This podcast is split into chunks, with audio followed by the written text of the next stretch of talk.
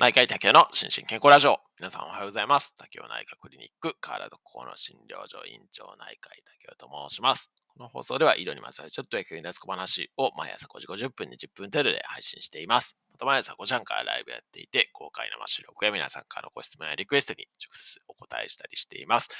アフタートークも人気です。ぜひご参加ください。ということで、えー、シリーズ認知症の何回目かな ?6 回目になりますかね。はい。で、今日はですね、えっと、先週全然終われなかったスライドの続きをやっていきたいと思いますので、えー、もしスライドをご覧になれてない方は、リンクを踏んでいただいて、そこからスライドを一緒に見ながら、やっていただけたらというふうに思います。一応前回の復習をですね、簡単にさせていただくと、まずは認知症っていうのは症候群だっていうことですね。まあ、この症候群っていうのはちょっと医学用語なんて難しいかもしれないですけども、まあ、要は、あの非常にざっくりとした分類。まあもちろんね、認知症っていう病名はあるんですけれども、ただその中にはね、いろんな分類、まあ今日お話しますけれども、いろんなものが含まれてるんで、えー、認知症だからっていうことで一括りにはできないんだよっていうことですね。はい、いうのをお話しさせていただいたのと、えー、その当事者の方に対応するために、この観察力と想像力が大事だよっていうことですね。で、あとは、認知症の症状ですね。まあ、中核症状っていうですね、えー、ものと、それに伴う BPSD っていう心理行動の異常ですね。こういうのが出てくるよっていうようなお話と、あと特にアルツハイマー型の認知症ですね。まあ、今日取り上げるアルツハイマー病に関しては、まあ、その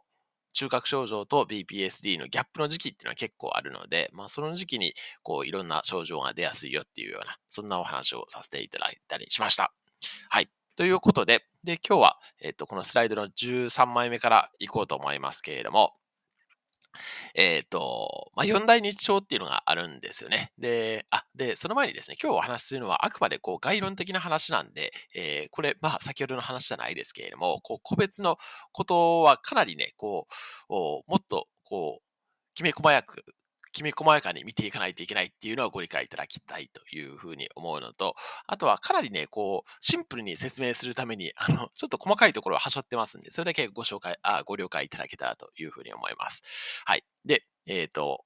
主に四大認知症っていうのがあって、えー、一つがアルツハイマー病ですね。で、まあ、これはもう非常に有名ですよね。なんですけれども、それ以外の三つの認知症ですね。これもぜひ知っておいていただきたくて、もう一つ目が、二つ目がレビー小体型の認知症ですね。はい。で、三つ目が前頭側頭型認知症ですね。まあ、特にピック病っていうのは有名ですけれども、いうのと、あとは血管性の認知症ですね。これが四大認知症というふうになります。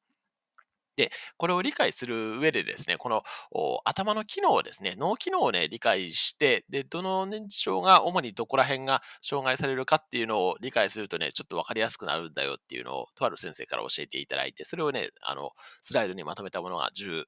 4枚目になりますね。で、まあ、脳ってね、大きく、まあ、これ知ってる方はね、知ってると思うんですけれども、前頭葉、側頭葉、頭頂葉、後頭葉っていう風にあって、で、脳の奥のところに海馬っていうですね、まあ大脳変異系っていうところの一部ですけれども、その、まあ主に記憶を司るところがあるんですけれども、そういう感じで、えー、まあ分けて考えると分かりやすいかなというふうに思います。で、えっ、ー、と、その次のスライドですね。まあ、おのおのどういう働きしてるかっていうと、まず前頭葉ですね。前頭葉は、まあ、人間が人間、こう、人間たらしめてる部分っていうふうに言われたりもしますけれども、まあその人格とかですね、あと物事をこう順序立てて進めたりする遂行機能って書いてありますけれども、そういうものが、まあ前頭葉ですね。で、えっ、ー、と、頭頂葉はですね、まあ頭頂葉は本当にいろんなものあるんですけれども、まあ特に空間の把握とか計算とかっていうのが書いてありますけど、まあそれ以外もね、いろんな働きあります。で、えっ、ー、と、後頭葉はですね、後頭葉は視覚なんですね。あ視覚ってその見る視覚ですね。はい。これが、まあ、主に後頭葉で、になっていて、で、えー、側頭葉はですね、まあ、これ実は側頭葉だけではないんですけれども、まあ、言語理解とかですね、そういうのは側頭葉の働き。で、まあ、先ほど言ったように、海馬は記憶っていう、まあ、そういう感じになりますよね。はい。はい。で、えっ、と、まずは、えっ、と、アルツハイマー型の認知症、アルツハイマー病ですね。このスライド16ですけれども、は、主にどこが障害されるかっていうと、これはね、まあ非常に有名だと思いますけれども、海馬っていうところですね。まあ主に記憶を司るところ、これがね、もう明らかに画像上萎縮してきたりとかっていうことがあります。で、加えて、まあ頭頂葉もですね、まあ萎縮したりとか、あの、機能障害が出たりとかっていうことで、この空間の把握とかですね、計算とかできなくなったりとかっていうのが、まあこのアルツハイマー病の、まあ、特徴になってきます。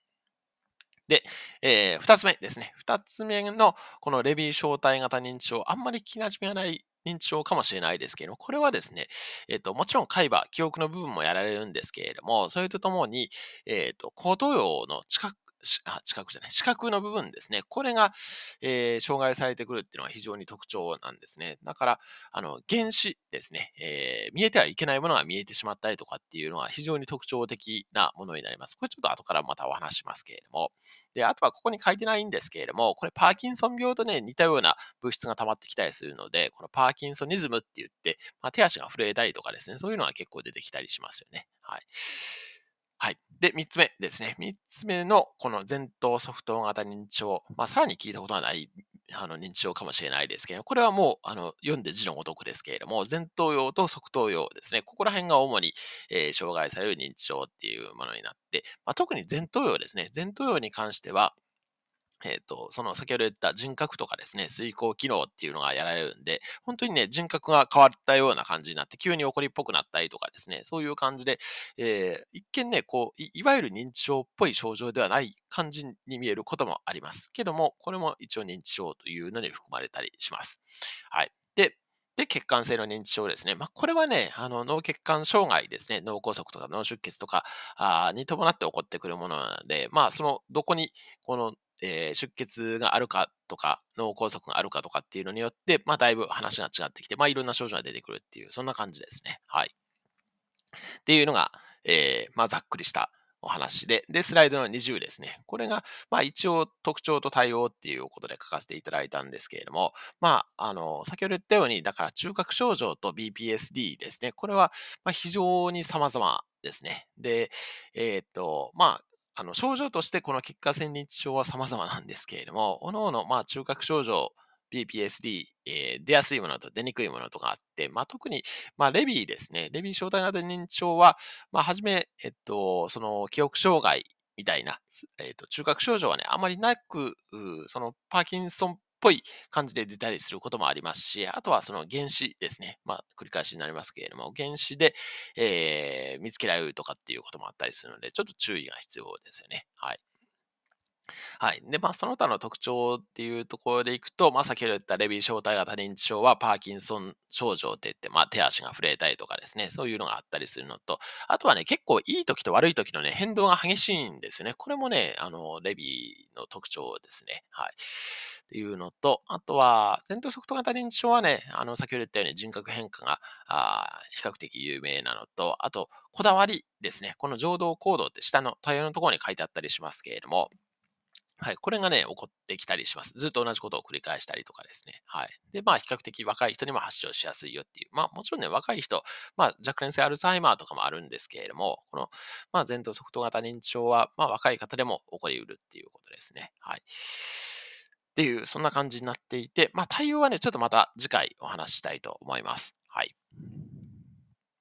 で、その次のスライドですね。まあ、認知症かなって、まあ、ご家族さん、もしくは支援者さんとか、まあ、ご本人が思うこともあるかもしれないですけど、まず最初にすべきことは、えー、ということで、まあ、そもそもですね、どういう時に認知症を疑うかっていうので、えー、次の22枚目のスライドに行きたいと思いますけれども、まあ、あ一つはですね、こう何回も同じ話を聞いてくるとかですね、話す、話される場合とかですね、あとは、まあ、医療現場だったら、あ医師とか、まあ、医療スタッフ、コメディカル界隈のことを忘れてしまっているとかですね、いうのはありますけれども、あの、この薬の飲み間違いとかですね、飲み忘れが多くなったりとかっていうのも、やっぱりね、認知症を疑いますし、あとは、まあ、おむつ内の湿菌に触ってしまうとかですね、あとは、やっぱり性格の変化として、この急に怒りっぽくなったとかですね、あとは、お付きがなかったりとか、まあ逆に意欲に乏しかったりとかですね。まあ徘徊まで行くとちょっとあれですけども、はい。えー、なんかおかしいなって気づくと思いますけど、まあこういった感じで、まあいろんなこう、まあ認知症イコール物忘れみたいに思われがちですけれども、それ以外の症状でも認知症を疑う、まあきっかけになり得るよっていうような、そんな形ですね。はい。で、特にですね、えー、っと、次の23枚目のスライドですけれども、まあ、精神症状としては、この抑うつ、まあ、うつ病とかですね、あとは専門ですね、これの見分けが重要で、まあ、特に、えっ、と、まあ、抑うつはですね、その、えっ、と、まあ、昨日のえっ、と、医師国家試験の中にも出てきましたけれども、意欲の低下によるものとは全然違うんですね。なんですけれども、一見ね、こう、周りの方が見ると、同じように見えてしまったりとかっていうのもありますし、あとは専門ですね。専門も同じで、これ以前も話したかもしれないですけども、専門のタイプの中でも、特に低活動型専門っていうですね、えー、その、まあ、これ打つとも間違えられやすいんですけれども、その一見意欲がなくなるような感じに見えるような専門ですね。まあ、これと認知症を間違えてはいけないとかっていうのもあったりします。はい。で、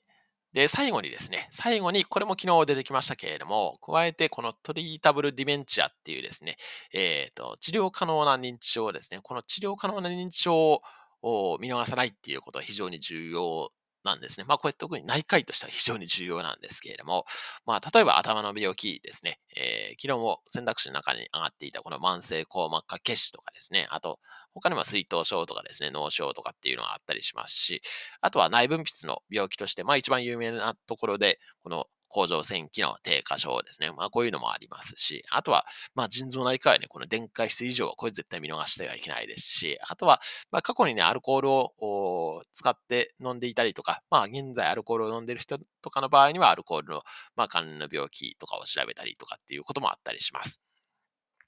はい。ということで、えっと、まあ、認知症を疑ったらですね、まあ、まずはお近くの医療機関でね、ちゃんと調べるっていうことは大事かなというふうに思います。